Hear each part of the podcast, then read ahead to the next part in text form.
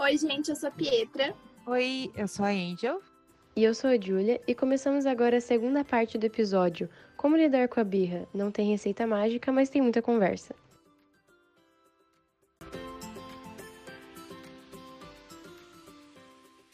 Uma dúvida que eu tenho agora, eu acho que até você respondeu bastante dela já, mas eu gostaria que você comentasse um pouquinho, eu até me lembrei é, quando você falou da situação do mercado, uma frase que eu escutei muito, muito na minha infância, é em casa a gente conversa.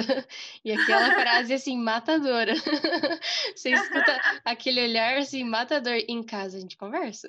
Ai, Aí já sabe que a coisa vai ficar feia, vai ficar feia quando chegar em casa. Mas aí, pensando assim, nessa, nesse sentido, é, essa abordagem que você trouxe, você acha que é mais indicado, por exemplo, quando a criança faz algo de errado, ela faz essa birra, né? Essa coisa, essa birra em público, assim, é mais indicado corrigir a criança na hora ou esperar depois, né? Ou em casa a gente conversa, ou esperar os, os dois se acalmarem, né? Porque tanto os pais quanto a criança ah. ficam estressados quando a criança faz birra, né? Então, não sei qual que é o mais indicado. É, eu sempre acho que a gente precisa se acalmar primeiro para tomar alguma ação em relação à criança, né? Se a mãe ou o pai sente que está muito nervoso na situação, a chance de fazer alguma coisa na relação com a criança que depois vai se arrepender é muito grande, né? Então, se eu identifico que eu fiquei transtornada com a situação com a criança, ou que aquele choro está me enlouquecendo, e que a vontade que eu tenho é de voar para cima da criança, né? É, enfim, né? Já ouvi relato de uma mãe uma vez, nossa, eu fico tão nervosa, tenho vontade de jogar na parede que nem uma lagartixa, né? Então ela falou meio então brincando, mas né, quando a gente fica muito alterado, e eu mesma já senti isso com meu filho, né? Um choro que vai irritando, vai irritando, aquilo parece que entra no nosso cérebro, aquilo vai te tirando do eixo, né? E então a chance de gritar e de tomar uma medida desproporcional para a situação, falar coisa que não deve, é muito alta. Então, a, primeira coisa que eu acho que precisa ser feita é a gente encontrar, a gente adulto, encontrar uma forma de se acalmar primeiro e aí lidar com a situação com a criança, né? Porque a gente tentando se acalmar também ajuda a acalmar a criança e ajuda a pensar numa solução para aquela situação também, né? No calor da raiva, a gente também não consegue pensar num bom encaminhamento daquela situação, né? Então, essa é a melhor forma. Mas em situações públicas, né?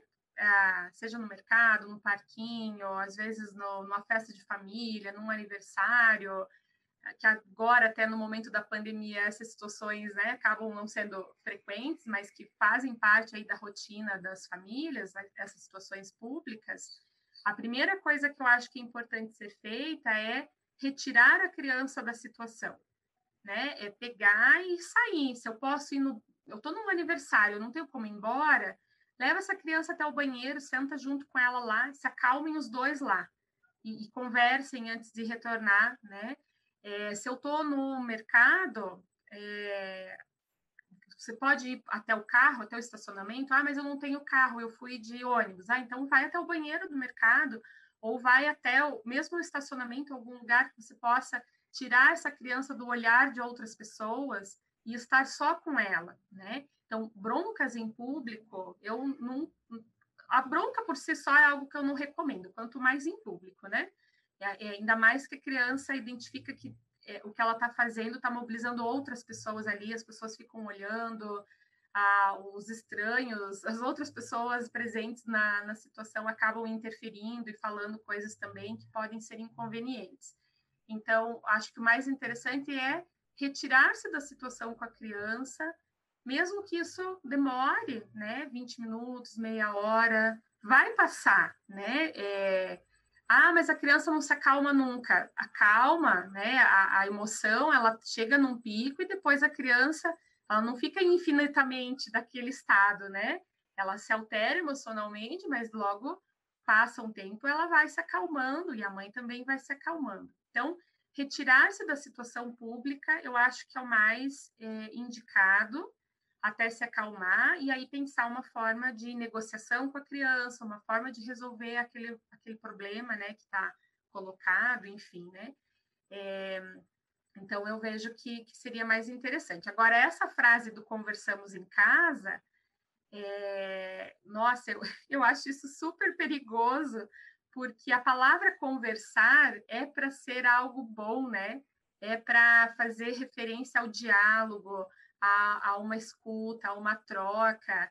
E quando os pais usam conversamos em casa, geralmente eles estão fazendo referência a um castigo ou a palmada, o que também distorce a compreensão da criança sobre o que é o conversar. E, e de olhar o conversar como algo não desejável, algo ruim, né? Então, fazer esse tipo de associação de que esse conversar é castigo, é algum tipo de castigo, é, não acho que seja interessante, né? É, e assim, por mais que eu estou numa situação que eu não posso, é, até mesmo dar um castigo para a criança estando numa situação pública, ah, eu, eu não preciso falar isso. Eu posso chegar em casa e conversar com ela sobre aquilo que ocorreu, sem ficar sinalizando para ela que vai chegar em casa e que ela vai é, ter restrições ou que ela vai ficar de castigo ou algo assim, né? Então, ah, enfim, acho que, inclusive, é, é, curioso você falar isso, porque eu já vi isso acontecendo com um aluno meu.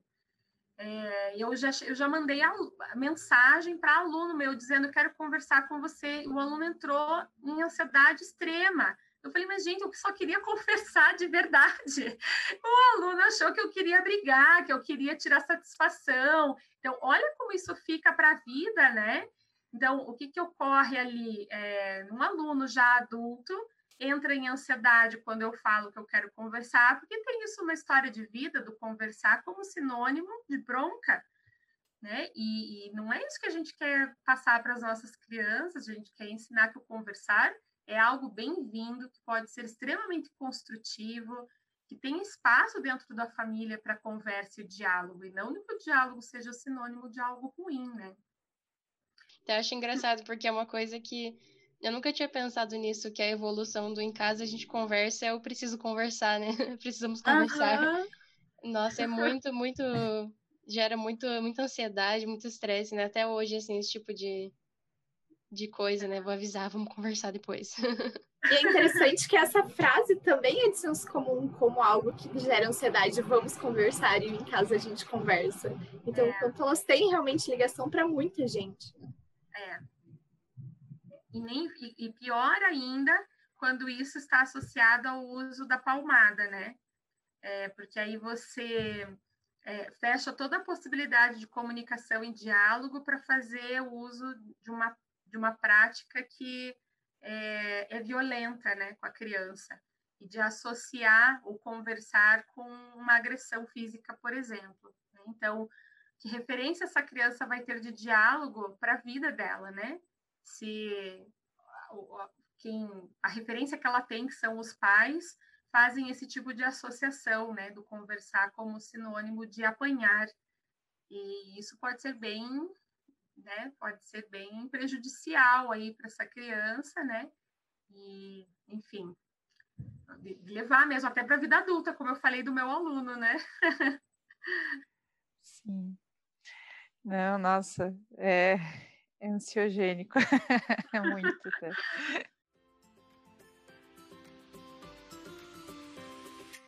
Eu estava pensando aqui, né? A gente tem um programa que acontece paralelo ao podcast Siricutico, que são os episódios do programa Cocoruto, né? Em que a gente, a equipe, na verdade, né, busca incentivar é, a prática de jogos entre pais e filhos, né? Essa coisa de reunir a família em torno de um jogo.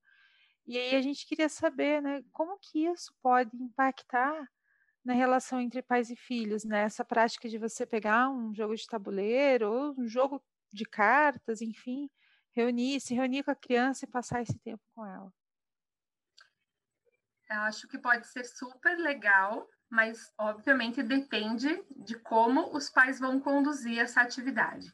Então, se eu uso jogos de tabuleiro diversos, eu, olhando o que isso favorece à criança, é, os jogos, em geral, ajudam muito no, no, desenvolvimento de várias habilidades da criança, né? De vários tipos. Eu estava há pouco falando né, da, das habilidades é, sociais e habilidades acadêmicas. Então, tem muitos jogos que é, são divertidos e que ajudam, inclusive, no desenvolvimento de habilidades acadêmicas, né, e que são ah, super legais de serem usados com a criança, que tornam o processo de aprendizagem mais lúdico, mais leve e que estimulam, de fato, essa criança no seu desenvolvimento de uma forma muito legal e que eu realmente incentivo muito as famílias que façam uso, né, desse tipo de recurso sempre que puderem, né? A ressalva que eu faço é, claro, de como a família conduz esse processo. Né? Então, eu vou dar dois exemplos aqui. Eu posso ter aquela mãe ou pai que, por exemplo, deixa a criança ganhar o jogo porque se ela perde o jogo, ela chora ou tem um ataque de birra. Então, se eu é, permito essa criança trapacear no jogo e, e faço de conta que estou perdendo só para fazer a criança ganhar, porque ela sempre tem que ganhar, eu não estou aproveitando daquela oportunidade para ajudar essa criança a lidar com o perder, a lidar com a frustração, né? E de ver que hora eu ganho, hora eu perco e que isso faz parte do jogo, né? É, então, isso é um dos aspectos, né, que eu, que eu acho que é importante ter cuidado. Então, se a gente está jogando, nós estamos jogando de verdade. Pode um ganhar, pode um perder, e vamos lidar com isso, né? Se, eu, se o jogo é de um ganhar e um perder, alguém vai ficar triste no final, porque perdeu. Mas se o mais legal disso é a gente poder, poder jogar junto, eu posso lidar bem melhor com essa tristeza de ter perdido, entendendo que todo o processo do jogo foi algo divertido, que foi bom de estar junto. Né? Então, qual que é o foco também que essa família dá para competitividade? Qual é o valor que eu dou para o ganhar, de essa criança crescer achando que ela sempre tem que ganhar e de que algo muito ruim vai acontecer com ela se ela perder. Então, a, a postura dessa família com o ganhar pode fazer muita diferença, que às vezes é de famílias muito exigentes, né, que também colocam para essa criança a ideia de que ela sempre tem que ganhar, que ela tem que ser o, o campeão e tal, e aí essa criança sofre muito quando perde e acaba não vendo todo o lúdico do jogo, todo o processo de jogar, né, e acaba se focando muito apenas em ganhar. Então, esse é um aspecto. E o outro a, que eu coloco é de pais é, que acabam assumindo uma postura bastante intrusiva durante o jogo, de ficar corrigindo excessivamente o comportamento da criança, ou de ficar dizendo como é que o jogo tem que ser. Né? Então, até com jogos de tabuleiro, como tem regras bem definidas, talvez isso até não aconteça tanto. Às vezes acontece mais em situações de brincadeira mais espontâneas, que os pais entram na brincadeira e fica dizendo para a criança o que, que a criança tem que fazer, como que ela tem que brincar. Então, a criança, a cada passo, tem ali a mãe e o pai falando como que ela tem que fazer. E aí, se isso é excessivo, né, até um tanto intrusivo, ah, acaba não, não contribuindo muito para a criança desenvolver sua espontaneidade, a sua expressão, a sua imaginação na brincadeira ou no jogo, né? Então, ah, deixar isso também um pouco mais livre para a própria imaginação da criança, para que essa criança se manifeste, me ajuda também a conhecer essa criança melhor, a ver como é que ela vai se comportar, que preferências ela tem, como que ela quer jogar o jogo, que ideias ela tem para o jogo, né? Eventualmente eu posso mudar as regras do jogo de acordo com uma, uma ideia que a criança teve? Posso, né? Ah, a criança quer fazer assim. Ah, então nessa rodada vamos mudar a regra do jogo, porque olha que ideia legal que você teve, então nós vamos fazer diferente por causa da sua ideia. E aí muda numa rodada a regra do jogo para valorizar a ideia da criança, né? Então não vê aquilo como errado, né? Porque às vezes os pais falam: "Não, mas não é assim o jogo, é errado fazer assim". Mas de repente a criança está dando uma sugestão de mudar a regra do jogo, que pode tornar o jogo interessante também, não necessariamente é errado. E aí vai da flexibilidade dos pais de, ok, podemos adaptar o jogo dessa forma, acho que pode ficar legal também, né? Então, vamos fazer. E aí isso uh, contribui, né, para é, estimular também a criatividade da criança, de que a criança se posicione, é, defenda as próprias ideias, né? E, e pode ser interessante. Então, seriam ah, dois cuidados aí que eu é, ressalto, né? Porque eu, eu, sempre vejo o jogo como algo muito positivo e que pode ser usado ah, para fortalecer muito a relação entre pais e filhos, né? De ser um momento lúdico juntos e tal. Mas, infelizmente, eu vejo que isso em algumas famílias não acontece, porque às vezes o jogo passa a ser um motivo de briga. Ah, porque você quer fazer de um jeito e eu quero fazer de outro. Não, porque assim é errado, então assim eu não jogo com você. E aí, de repente, aquilo que era para ser lúdico passa a ser motivo de conflito, né? E então, ah, esses cuidados, né, de qual é o peso que eu estou dando para o ganhar? Será que eu estou deixando a criança ganhar sempre? Será que eu estou sendo intrusiva no jogo? Né? Então, observar, né? E, e, e, uma outra dica que me ocorreu agora, né? De os pais aproveitarem esse momento como um momento de lazer e diversão também. Será que eu posso escolher jogos junto com meu filho, que são jogos que eu também gosto? E se entregar para a brincadeira e realmente se divertir, que nem criança, né? Então, às vezes eu me pergunto quantos pais se permitem brincar de fato e não fazer de conta que estão brincando com seus filhos, né? É se entregar para aquilo e se divertir mesmo, né? Rolar no chão junto um pouco. Então, é, na nossa rotina cheia de responsabilidades da vida adulta, muitas vezes a gente tem dificuldade de deixar o nosso lado criança vir à tona também, né? De se entregar para aquilo e deixa a coisa rolar de uma forma divertida, rir junto com a criança, né? E a gente fica, às vezes, numa seriedade muito grande. Então, quando a gente brinca com a criança, é bem legal que a gente lembre da nossa criança que mora dentro da gente e deixar ela vir também para brincar, né? Que isso pode fazer o nosso momento com a, com a nossa criança ser divertido, mais leve, né, de ser um momento de lazer de fato, né? E não só uma obrigação de, ai, vou jogar com meu filho como uma obrigação, que daí fica chato e pesado, né?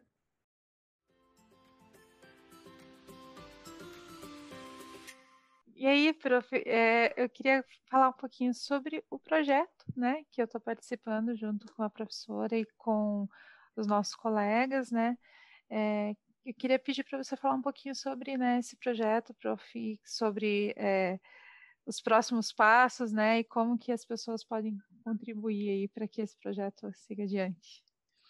Bem legal, Andy. Vamos fazer propaganda aí do trabalho Sim. que a gente está realizando, né? É, então, eu coordeno um projeto que é de pesquisa e extensão, que se chama Projeto Família, e nesse momento nós estamos é, né, numa etapa que é, é, fazer, estamos fazendo a divulgação de um questionário uh, online para as famílias, pais e mães responderem. É, e esse é um questionário para a gente conhecer um pouco mais da realidade das famílias nesse momento do, de pandemia, entender um pouco melhor o que, que as famílias estão passando com as suas crianças dentro de casa sem ir à escola, né? Então, por mais que a gente escuta relatos de pessoas próximas, enfim, é, poder fazer uma pesquisa, acessar dados né, de um número de pessoas é, maior, é, isso nos ajuda a entender que tipo de dificuldades as pessoas estão é, enfrentando nesse momento para que a gente possa trabalhar com orientações a essas famílias na sequência, né? Então, a nossa, a no, todo o nosso planejamento está voltado para no início do ano oferecer a essas famílias que estão participando, respondendo ao questionário, oferecer um, um programa de orientação para pais, né? Então, nós estamos estruturando diferentes formas né, de, de orientação para pais, é, e que a gente vai passar as orientações devidas para aqueles que sinalizarem interesse quando responderem ao nosso questionário, né? É, então, essas orientações visam a trabalhar muitas dessas coisas que nós conversamos aqui hoje, né? Como lidar com diferentes situações, é, quais a, as práticas educativas que possam ser mais interessantes de serem utilizadas, como é que os pais podem desenvolver essas habilidades na relação com seus filhos para melhorar a relação com essas crianças, né? Então a gente pretende, estamos trabalhando aí para fazer uma proposta, né, de, de orientação para pais bem legal para o início do ano, Estamos super empolgados, é uma das coisas que eu realmente mais gosto de trabalhar, que me faz muito sentido poder ajudar outras famílias a lidar com suas crianças, a terem um ambiente familiar mais é, saudável, mais agradável, relações familiares com mais afeto, né? Então, isso me motiva muito e é o nosso, nosso foco, nosso objetivo principal a partir do início do próximo ano. Então, se para os nossos ouvintes, quem tiver interesse né, em participar é, dessas propostas de intervenção, que vão ser gratuitas do nosso projeto, poderá é, responder ao questionário da pesquisa, né, que aí todas as pessoas que responderem ao questionário da pesquisa, a gente vai ter os dados cadastrados para enviar as informações posteriormente sobre a, as orientações que vão ocorrer, né? É, e já adiantando aqui, né, a gente já deu uma espiadinha rápida nos dados que nós temos até agora, é, tenho, tenho visto ali das pessoas que já participaram que uma grande dificuldade tem sido justamente lidar com a questão escolar das crianças, né? É, do quanto que assumir este papel né, de acompanhar as atividades escolares da criança tem sido realmente um fator estressante para as famílias, né? E a gente pretende abordar isso de alguma forma ao longo desse, desse processo de orientação que pretendemos oferecer a partir do ano que vem, né? Vendo aí que há uma dificuldade bem comum que as famílias estão enfrentando nesse momento. Então, todos que tiverem interesse serão muito bem-vindos. Será uma satisfação para nós, né? Eu coordenadora e toda a minha equipe de alunos, que a Angel também faz parte, é, poder recebê-los no, no, nos nossos grupos de orientação, poder contribuir um pouco mais aí com a família de vocês. Sejam bem-vindos mesmo, todos que quiserem participar. E aí, só para deixar registrado, né, a gente vai colocar o questionário no link do, do programa, quando for publicado nas redes sociais e para ajudar na divulgação também para participação na pesquisa. Isso aí, agradecemos todos que ajud nos ajudarem na divulgação, né? Obrigada.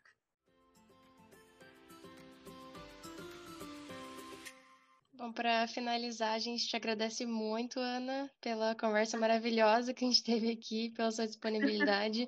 e a gente ficou muito, muito feliz de ter conseguido marcar um dia com você esse ano para gravar. A gente estava muito animada para essa conversa. Até a gente começou a planejar as perguntas e o tema, meu Deus, faz mais de um mês e meio, né? Que a gente começou a pensar no, no episódio, assim, de tão animada que a gente estava. É. Enfim, é muito obrigada mesmo.